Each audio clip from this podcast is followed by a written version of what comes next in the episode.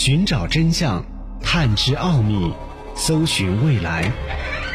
神秘、灵异、未知、宇宙，尽在未解之谜。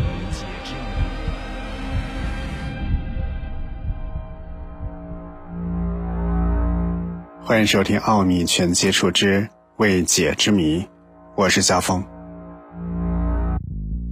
自从二十多年前，科学家们第一次在太阳系之外的地方发现行星的存在之后，伴随着人类科学技术的进步，发展到今天，已经在浩瀚的宇宙中至少发现了四千多颗系外行星，另外还有大量的候选行星。可是奇怪的是，在这么多的系外行星当中，却不曾发现有生命存在的身影。当然。这里也有一个主要的原因，那就是人类如今的探测设备还无法看穿行星当中的大气层，自然也就很难发现地外生命的痕迹。不过，在诸多的系外行星当中，科学家们还是找到了很多的宜居星球，特别是距离地球二十点五光年之外的格雷泽五八一基更是被认为百分之百存在生命。那么，为何科学家如此肯定呢？到底它有什么样的特别之处呢？作为一颗潜在的宜居星球，格雷泽五八一 G 来自于二十点五光年外的一个红矮星系统——格雷泽五八一。在这个红矮星系统当中，竟然存在着多颗行星。虽然格雷泽五八一的个头并不大。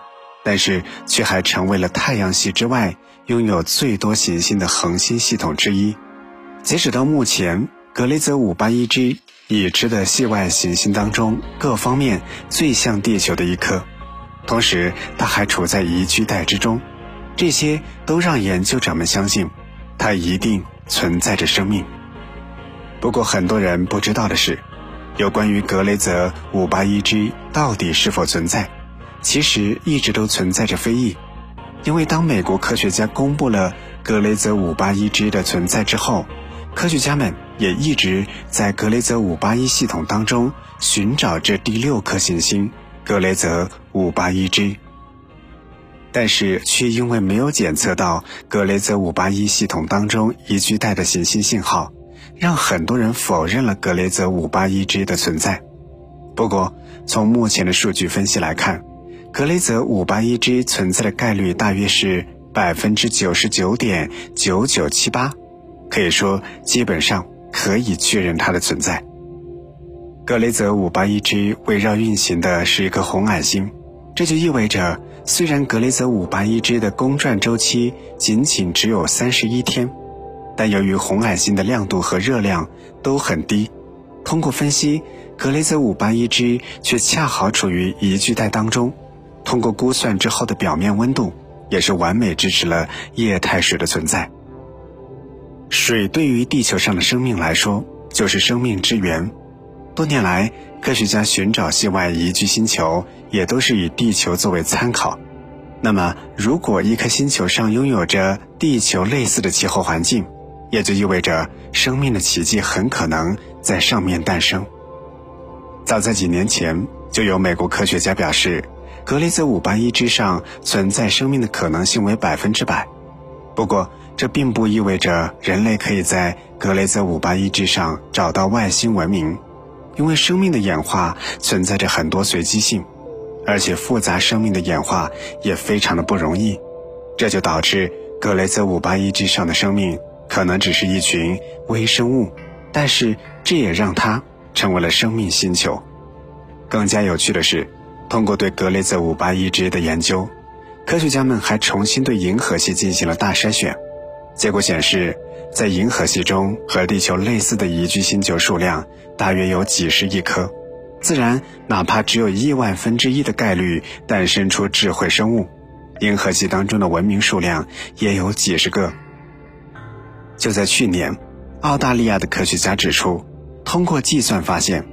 银河系中外星文明数量至少有三十六个，而且还不包括人类。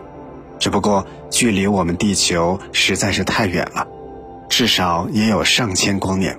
想要彼此发现，可以说是非常的困难。那么，人类有机会抵达格雷泽五八一 G 吗？人类寻找地外生命已经有半个多世纪的时光了。可能有一些朋友好奇，为何人类要找到外星生命呢？一方面可以让我们更好的了解宇宙，了解生命的起源；而另一方面，则是为了人类文明可以延续下去。我们生活在地球上，虽然地球是人类的家园，地球为人类提供了丰富的资源，可是地球也有资源枯竭、不适合人类的那一天。人类文明想要不中断。就需要在宇宙中找到第二家园才可以。相较于火星需要改造，一个系外的宜居星球则可以让人类拎包入住，看起来也似乎更靠谱。但是，人类想要抵达格雷泽五八一 G 仍然是非常困难的，因为二十点五光年的距离，即使用光速前行，也需要二十点五年的时间才可以抵达，一来一回就是四十多年的时间。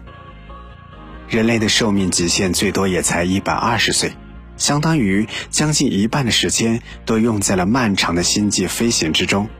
显然，这是人类无法完成的任务。当然，也不是完全没有可能抵达格雷泽五八一 G。根据爱因斯坦的相对论，除非人类找到时空当中的捷径，比如说虫洞，这样一来，即使人类的速度很慢，寿命也无法延长。人类也可以通过虫洞的方式来去各个地方，更加直白一点，就是虫洞就是任意门、时光机。所以，能否抵达格雷泽五八一 G 和人类的速度无关，一切都要看人类在宇宙当中发现了什么。如果真的找到了虫洞，并且破解它，比如说格雷泽五八一 G，其他宜居星球也是可以及时到达的。那么，你认为人类未来有机会去往这些宜居星球吗？欢迎在我们的节目下方直接留言，说说你的看法。奥秘全接触之未解之谜，想要收听更多的节目录音，欢迎关注微信公众号“爱电台”的全拼。我们下期节目再会。